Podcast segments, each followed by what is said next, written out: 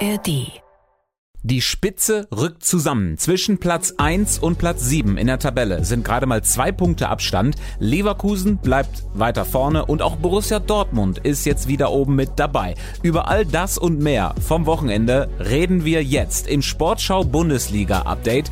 Mein Name ist Tobi Schäfer.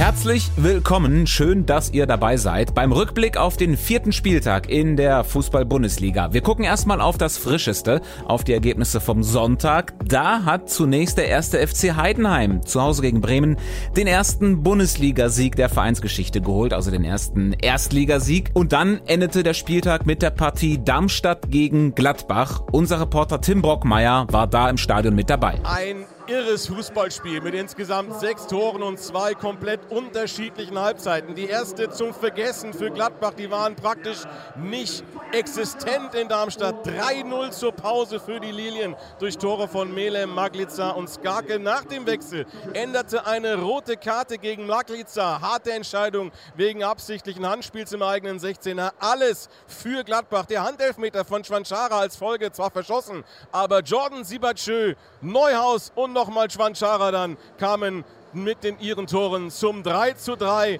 Am Ende drückten die Fohlen noch, kamen aber nicht mehr zum Siegtreffer. Unterm Strich ein verdientes Unentschieden in einem tollen Fußballspiel am Sonntagabend. Tim Brockmeier über Darmstadt gegen Gladbach und wir blicken dann jetzt auf das, was am Wochenende noch so geschah. Es begann ja mit dem Spitzenspiel Bayern gegen Leverkusen.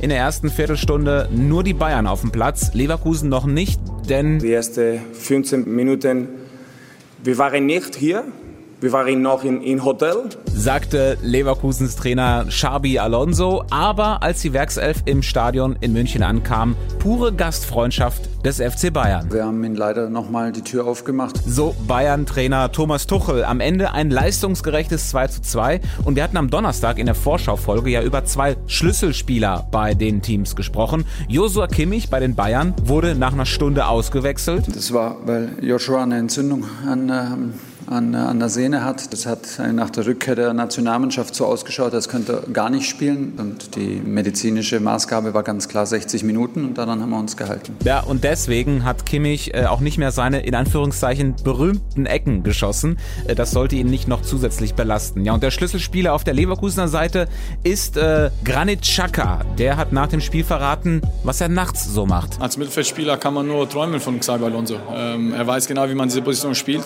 Aber wenn man man im Training sieht, er ist so ehrgeizig. Er möchte wirklich tagtäglich uns verbessern. Und ähm, man sieht, dass wir jetzt wirklich fast in zwei Monaten jeden Schritt wieder nach vorne gemacht haben, vor allem was Mentalität anbelangt. Hier zweimal zurückzulegen und trotzdem zweimal zurückzukommen, kurz vor Schluss noch, ähm, denke ich, verdient auch Respekt für die Mannschaft und zeigt, ähm, was wir auch momentan für Charakter haben. Chaka über Schabi. Ein Satz mit zwei X, sogar das klappt gerade in Leverkusen. Aber auch woanders haben sie ein X bei RB Leipzig, der ärgste Verfolger von Leverkusen und den Bayern gerade. RB siegte 3 zu 0 gegen Augsburg, auch dank Xavi Simmons, bester Vorlagengeber der Liga aktuell, dazu jetzt auch wieder selbst getroffen. Sein Trainer Marco Rose weiß, was er da für eine Rakete in der Mannschaft hat. Ja, Xavi gibt uns, gibt uns eine Menge, mittlerweile auch sehr konstant. Ein junger Bursche, der ja, ein ganz, ganz ähm, großes Potenzial hat, der aber auch bereit ist zu arbeiten, äh, zuzuhören, ähm, äh, ja, also einfach ähm, eine Top-Verpflichtung. Ich bin sehr froh, dass wir, dass, wir, dass wir ihn für uns gewinnen konnten. Und Xavi Simmons, 20 Jahre alt aus den Niederlanden, hatte nach dem Spiel auch was gesagt.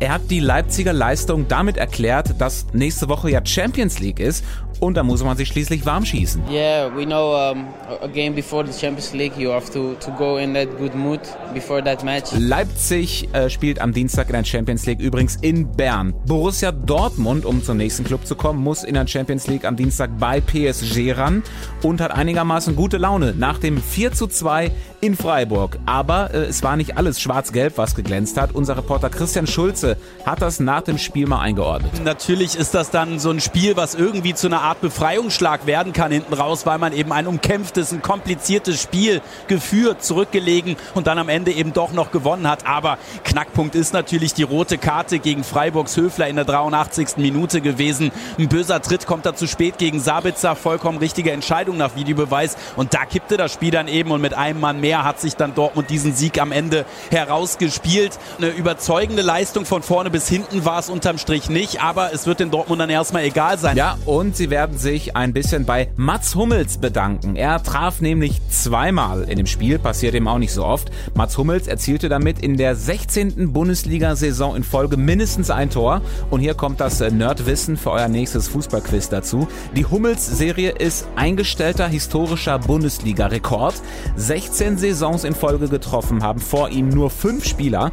Und zwar Olaf Thon, Michael Zorg, Holger Fach, Bernd Nickel und Willi Neuberger. Ja, und äh, wie wichtig Hummels gerade für den BVB ist, das hat sein Trainer Edin Terzic erklärt. Wir wissen, dass er immer so für fünf, sechs Tore pro Saison gut ist, besonders nach Standardsituationen. Und heute hat er sich zweimal belohnen können. Ähm, und das ist extrem wichtig. Ich habe auch ein offenes Gespräch mit ihm geführt ähm, vor dem Spiel, weil wir natürlich auch ein paar Sachen mitgenommen haben aus dem letzten Spiel gegen Heidenheim. Und im Nachgang habe ich mich natürlich auch hinterfragt, was, was hätten wir an, anders machen können. Und ähm, bei dem Spiel war es dann so, dass wir ja die Führung aus der Hand gegeben haben. Wir haben, wir haben die Struktur und den Kopf so ein bisschen verloren gehabt. Und ja, das Learning war, dass, dass in so einer Phase jemand wie Mats Hummels der Mannschaft richtig gut tun kann, um, um die, die Positionsdisziplin und und die Pässe einzufordern, die, die es für uns dann schwierig macht als Trainer, wenn da 80.000 ähm, Lärm machen, in die, in die Mannschaft nochmal zu bekommen. Und das ist etwas, ähm, was heute dann viel besser war. Ähm, selbst dann, wo es dann am Ende gegen, gegen zehn Gegner ging, dass wir da ruhig geblieben sind, die Position eingehalten haben. Und da hat er heute auch wieder einen wesentlichen Anteil. Es hilft natürlich jemandem, der, der schon nahezu alles erlebt hat im Fußball, auf dem Platz zu haben, äh, wenn man das System umstellt, wenn man die Spielweise umstellt. Und er hat heute einen richtig guten Job gemacht. Und wir freuen uns natürlich auch über die beiden Tore, weil die haben uns dann heute den Sieg mitgebracht. Und damit ist der BVB jetzt auf zwei Punkte an den Bayern und an Leverkusen dran. Was war noch am Wochenende? Es gab das Unentschieden zwischen Bochum und Frankfurt und der VfB Stuttgart mischt weiter oben mit. 3 zu 1 in Mainz gewonnen. Alle Tore durch den aktuell besten Knipser der Liga.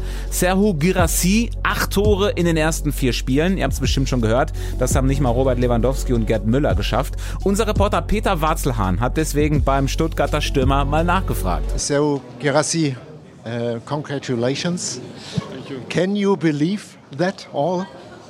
Yeah, of course. Ja, der VfB mit dem besten Saisonstart seit fast 20 Jahren und genauso stark ist Wolfsburg in die Saison gekommen. Auch mit drei Siegen in den ersten vier Spielen, zuletzt jetzt gegen Union Berlin und ähnlich wie Stuttgart hat auch Wolfsburg einen MVP in der Mannschaft.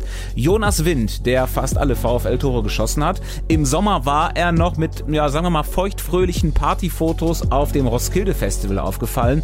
Und jetzt? Jetzt ich spiele Fußball und äh, habe gut gemacht äh, in die ersten Spielen. So, ja. Jetzt dann eben Torfestival bei Jonas Wind. Kommen wir zum Schluss noch zu einem weiteren Team, das oben drin zu finden ist. Hoffenheim auch schon mit neun Punkten. Am Samstag der Sieg in Köln, äh, unter anderem durch ein Tor nach 50 Sekunden, das schnellste bisher in dieser Saison. Und äh, dieser Sieg, der hat für den ersten FC Köln wiederum einen Fakt geschaffen. Äh, Fakt ist, dass wir aus den ersten vier Spielen einen Punkt geholt haben. Das ist zu wenig, aus meiner Sicht auch zu wenig für das, was die Jungs leisten. Trotzdem müssen wir damit umgehen. Sagte Trainer Steffen Baumgart und unser Reporter im Stadion war Marc Eschweiler. Der meinte nach dem Spiel, äh, dass in Köln der Abstiegskampf begonnen hat. Ja, hat er, weil die Mannschaft einfach zu wenig macht aus ihren Torchancen. Das ist natürlich essentiell in der Bundesliga. Also Köln ist bemüht. Köln schlägt unfassbar viele Flanken, ist sehr viel unterwegs über die Außenpositionen. Es kommen auch viele Bälle in die Mitte, aber die Verwertung eben dieser Flanken, selbst freistehen vorm gegnerischen Tor, kriegen sie den Ball zu selten über die Linie. Daran müssen sie arbeiten. Sie müssen aber auch hinten den Laden viel besser zusammenhalten, müssen insgesamt etwas ruhiger spielen. Das war in der zweiten Halbzeit vogelwild, vorne wie hinten. Ja, sie haben hier natürlich einen Trainer, der gerne auch mal direkt und laut wird. Ich hoffe, dass der jetzt die richtigen Stellschrauben hier dreht in Köln. Auch das werden wir in den nächsten Tagen und Wochen beobachten und dann bei Bedarf besprechen. Hier im Sportschau Bundesliga Update. Die nächste Episode gibt's am Donnerstag. Für heute sind wir nämlich schon durch. Das ist zu wenig, trotzdem müssen wir damit umgehen.